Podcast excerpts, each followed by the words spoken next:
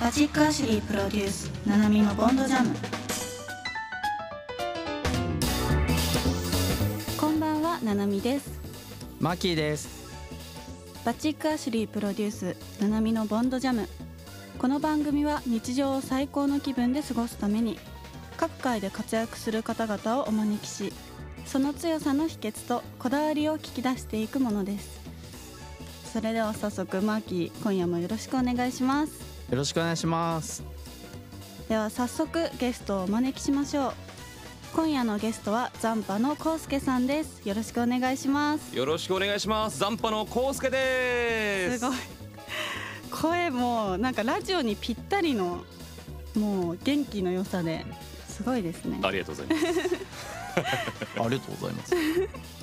残波は日本に笑顔を新感覚歌謡男子を合言葉に2015年に活動をスタートした4人組ダンスボーカルグループ。平均年齢30歳ながら70年代から80年代の昭和歌謡演歌ポップスなどの名曲をリアレンジしたカバーソング。そして斬新なアプローチで構築されたオリジナルソングを歌い上げ幅広い年齢層のファンを獲得されています。それではまずは残波の曲を聴いていただきましょう。コウスケさん曲紹介をお願いします。はい。それでは僕たち残波の名刺代わりの一曲でございます。お聴きください。決めて。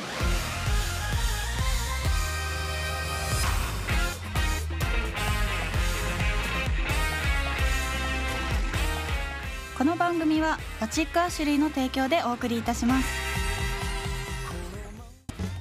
バチックアシュリープロデュースナナミのボンドジャム今夜のゲストは残波のコウスケさんです。よろしくお願いします。よろしくお願いします。なんか実はマーキーとコウスケさんはお知り合いだとか。15年の友達ですね。そう15年？15年の。すごいですね。ねでも初めてねなんかこのオンオンモードだからね初対面みたいな感じで。仕事で会うのは初めてかもしれないですね、あもう15年付き、ね、付き合いがある中で初めてそうなんですよ。スイッチ切れてるところしかお互い見たことない。そうそうだね。お互いが切れてるから。そうそうそう。なんかやっぱちょっとこっぱずかしかったりしますか？いや対面でやっぱりこうね見ることがないので なかなか目を見て喋ることができないので。そうですよね。じゃあなんか出会ったきっかけとかって何なんですかね？出会ったきっかけですか？これ僕が話す？うんどうぞ。あの大学1年生の時にですねあの、はい。まあ、ある授業がありましてはい。でたまたまその時に正樹がですね、はい。隣の席だったんですよ。はい。で授業の最初に必ず出席がねあるじゃない出席確認があるじゃないですか、彼の名前だけずっと呼ばれないんですよ。先週もね毎週毎週絶対呼ばれないんですよ。で なんでだろうねって話をしててでしびれを切らしたんですよね、はい。あの正樹が。はい。すいません僕の名前がずっと呼ばれないんですけど、はい。って言ったらあのそりゃそうですよね。全然違う授業に来てたんですよ、えあれなんで間違えてたんだろうね。それ俺は分かんないけど。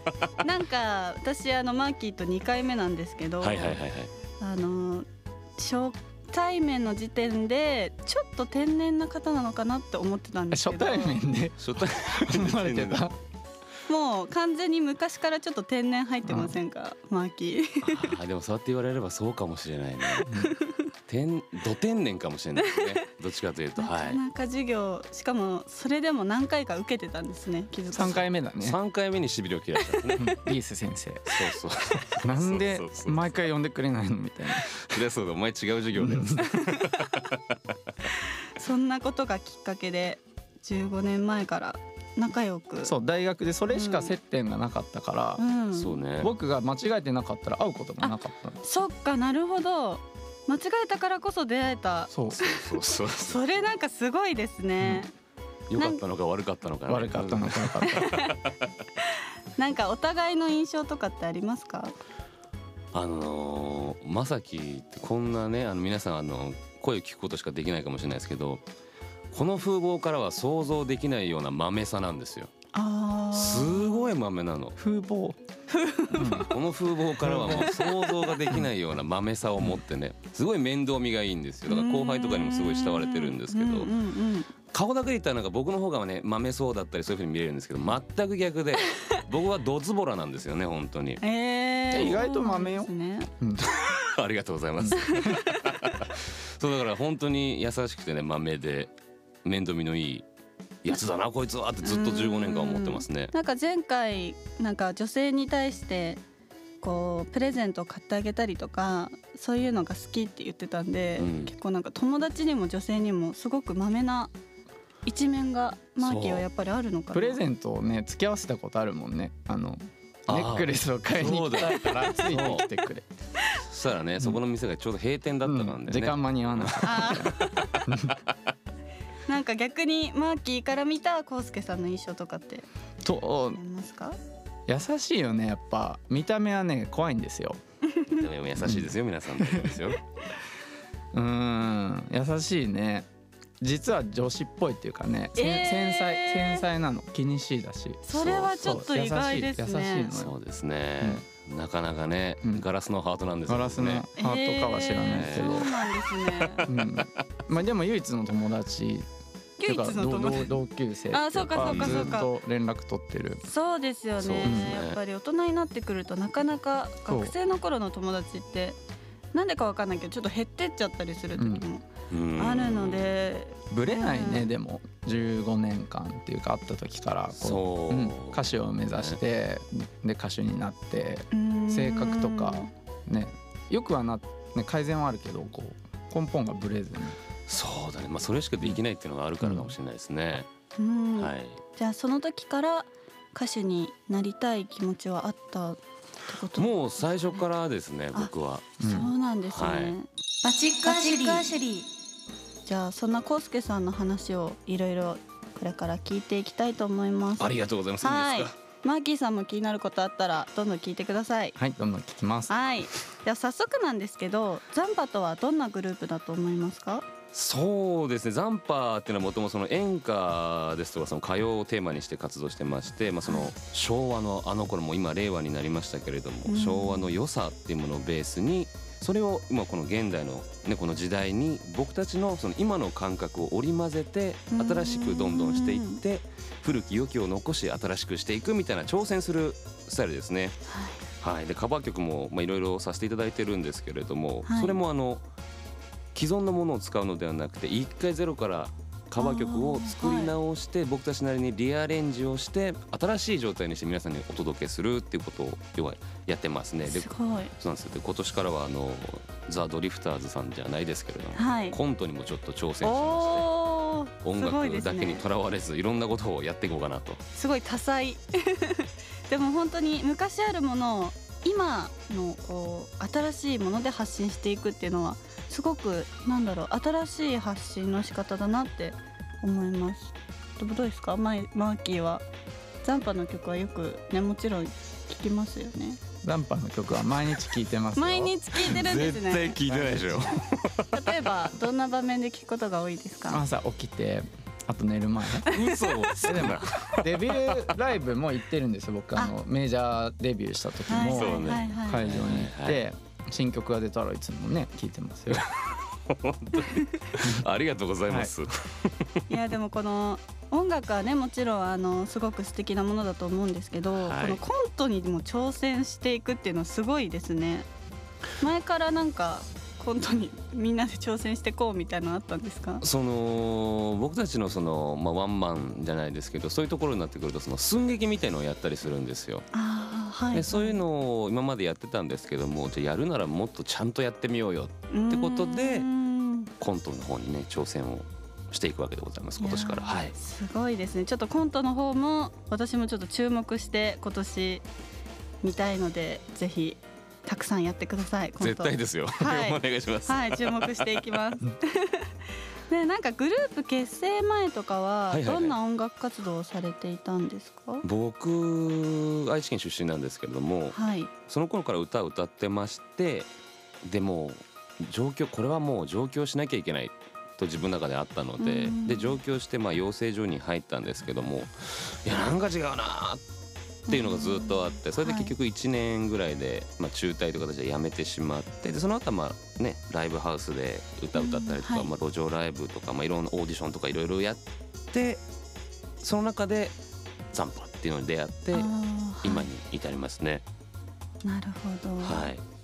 なんか会う頻度とかって二人ってもうしょっちゅう会ったりとか？全然合わないよね。月に1回しか合わない、あでもまあ月に1回。じゃあもうこの時から結構月1回とかあってず。今のお互いの話とかはなんか？必ず決めてるもんね毎週。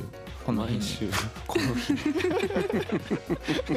本当ですか？なんかマキ嘘ついてる感じあるけど。結構ね急に来てくれるの今東京なんだけどみたいな。どうしても会いたいって言うとね来てくれる。いやいやなんかありがとうございます。早く言えよとか言って。来てくれるんですよ本当に今もうリアルタイムで連絡をしてくるんですよ。え 今どこどこにいるから来れるみたいな。いやいやちょっと待てよと。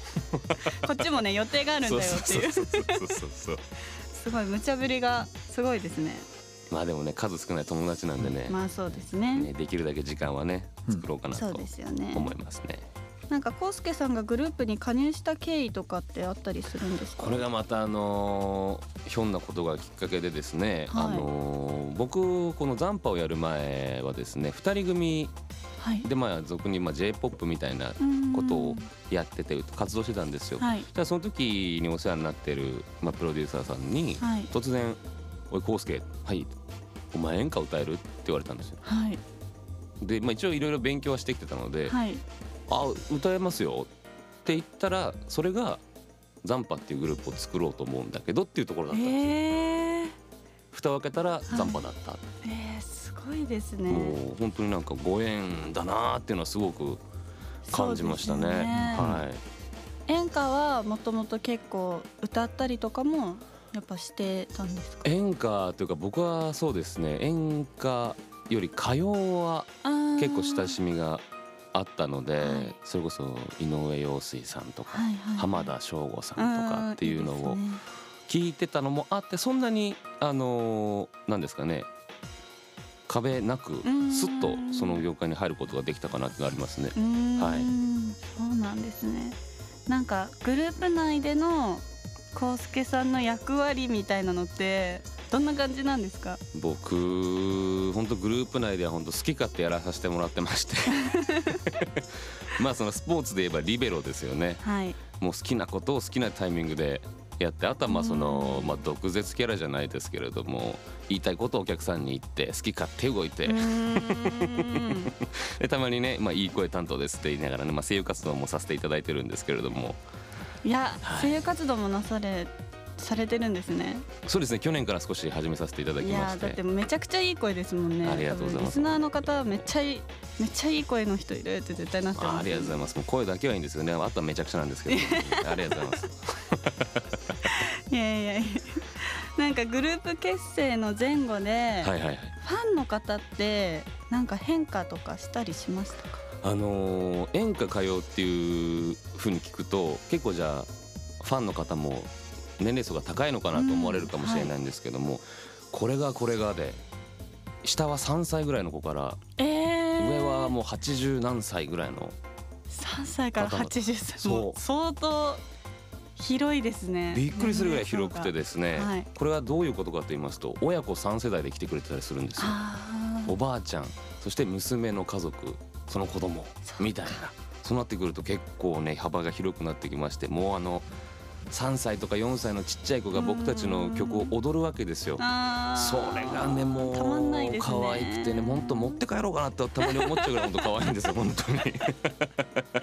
いやでもその昔の歌謡曲とかはいがをこうアレンジしてるっていうので、こう世代を渡って愛されるグループってすごく素敵ですよね。ありがとうございます本当にそういう風にねなっていけたらいいなっていうのはねつくづくメンバー内でも話しててう、んすごい。いつの時代でもねあのその生活の一部になれるようなうグルんープになりたいなとそんな風には思ってますね素。敵です本当に。はい。なんかまあライブとかあると思うんですけど、はいはいはいなんかファンに喜んでもらえるお気に入りの振り付けとかパフォーマンスとかってあったりします？そうなんですよ。そのさっきもちょろっと話しましたけど、3歳の子が踊ってくれるって言ったじゃないですか。はいはいはい。あの僕たちのオリジナルソングって大体そのサビの部分でみんなで一緒にできる簡単なダンスが入ってたりするんですようんはいはいはい。例えばそのグーチョキパーとか、うんあの冒頭で聞いてもらった決め手とかもはい。グーチョキパーのダンスがあったりするんですけどもそういうのをもうその歌を歌う時は会場のみんなで一緒にやる。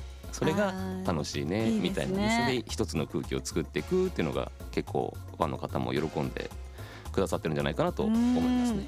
マーキーは一緒にやっぱライブ行った時は踊りますよ。踊りますか、はい。本当に最前列で。それはなんかちょっと複雑な気持ちだな。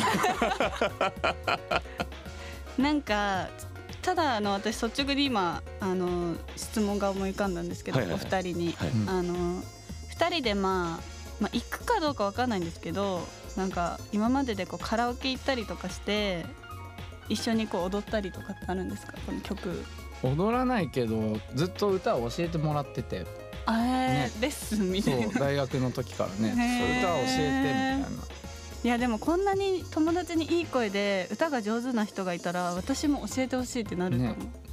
本当ですか？じゃあ来週の。早いですねやっぱ。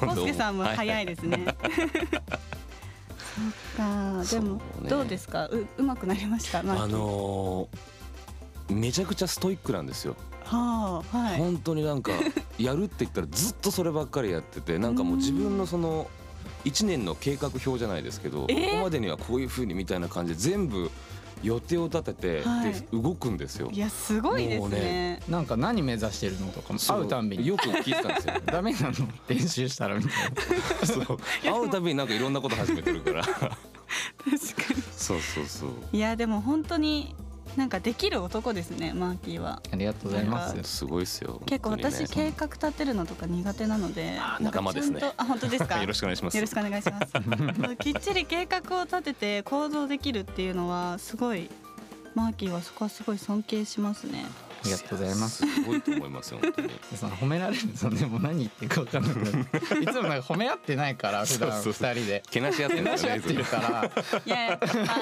あオンモードの時はねちょっとたまには褒め合って。ちょっと次会った時とかちょっと恥ずかしいかもしれないです。ね。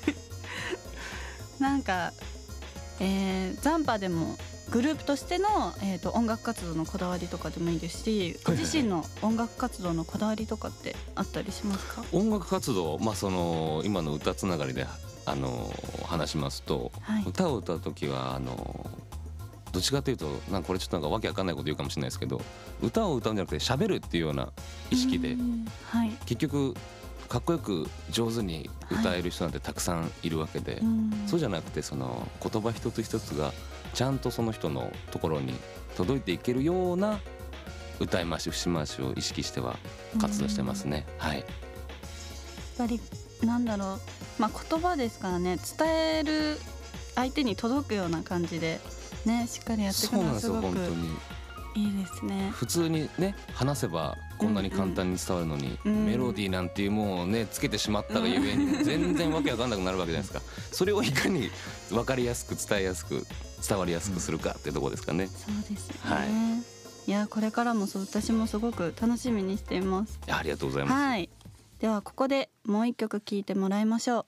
コウスケさん、えー紹介してくれる曲は何でしょうか？はい、えーこの曲はですねあのふ昨年の1月の22日に発売されまして、えー、とテーマが「ふるさとに住むすべてのあなたへ」これをテーマにしてましてあの遠く離れて住む大切な人のことを思った手紙のような曲になっておりますのでねあの今からお聴きになる皆さんもぜひあの遠くに住む大切な人のことを思いながら聴いていただけたらと思います。はい。それでは曲紹介をお願いします。はいそれではお聴きください言葉さてここで番組からお知らせですこの番組は株式会社ファルコナーがプロデュースしている新ブランドバチックアシュリーの提供でお送りしていますがもうすぐバチックアシュリーがオープンするということでキャンペーンがスタートするんですよね。どんなキャンペーンなんでしょうか？はい。バチックアシュリーカミングスーンキャンペーンとしまして2月1日から4週連続で、えーインスタグラムでバチックアシュリーの非売品ダイヤ入り靴べらをプレゼントするキャンペーンを行います。1週目と2週目の当選者には、えーゲストに来ていただいたザンパのコウスケくんの、えー筆文字色紙もセットでプレゼントいたします。ご希望の方はインスタグラムで「ハッシュタグ #7jam」と検索いただくと私清水正樹のアカウントが出てきますので、えーフォローといいねをお願いします。プレゼントの当選は毎週1名様。私から DM で当選をお知らせいたします。ぜひたくさんのご応募をお待ちしております。いやダイヤ入り靴べらをもらえちゃうのはかなり嬉しいですよね。これはもう相当奮発してうん。作りました、最高級靴べらいや本当そうですよね、い。私もあのさっき実際拝見したんですけどめちゃくちゃいいですよ。あのすっごいかっこいいし女性の方使ってもいいし男性の方とかはもちろん。めちゃくちゃこうしかも靴べらってあの本当になんか毎日のように使うものじゃないですか？それであのなんかやっぱダイヤ入りの高級感があるものは、まあ、自分でねもらっても嬉しいしなんかプレゼントでもらっても嬉しいし本当にあのこれ絶対皆さん応募した方がいいですよね。も ありがとうございます、はい。ではななみさんも告知があるんですよね？はいそうなんです。2月24日発売の「ウオモ美女標本箱企画」に出演させていただいてますなんとあの篠山紀信さんがカメラマンとして、えー初めて写真を撮っていただきました。あの本当にねあの大御所の篠山紀信さんに撮っていただいてなかなかできる経験じゃなかったと思うのでぜひそちらウオモの方見ていただけると嬉しいです。2月24日に発売されるウオモですね。はいそうなんです。しかも写真集とはまた違う新たな写真が載ってるっていうことですもんね。そうですね、まあ、写真集とは正直だいぶ違うまた違うんだ。感じの、多分今までの私うん。とはもっと本当に初めてのなんか私ぐらいな感じの、あのー作品になったのでぜひは。はい皆さんに見ていただきたいです。ですね。はいそれでは私ななみ雑誌のウオモそしてバチックアシュリーカミングスーンキャンペーンをよろしくお願いします。キャンペーンはインスタグラムでハッシュタグナナジャムで検索してご応募ください。応募しない意味がわかんないっていう本当におすすめなのでぜひたくさん応募してください。お願いします。バチックアシュリーはいではコウスケさん何か告知するようなこととかってありますかね？はい、ありがとうございます。えっとですね、僕たちザンパはですね、毎月まあ定例ライブじゃないですけれども、毎月毎月同じ会場でワンマンライブをさせていただいてるんですけども、2月の7日にですね、ザンパ三昧というライブがあります。で、まあこんな時期なのであの配信で見られるようになっておりますので、はいぜひ僕たちの波に家族の族と書いてパ族っていうホームページだったりとか、はい。ツイッターの方にも公式ツイッターありますのでそちらの方で検索かけていただいて見ていただければと思います。はいありがとうございます。はい。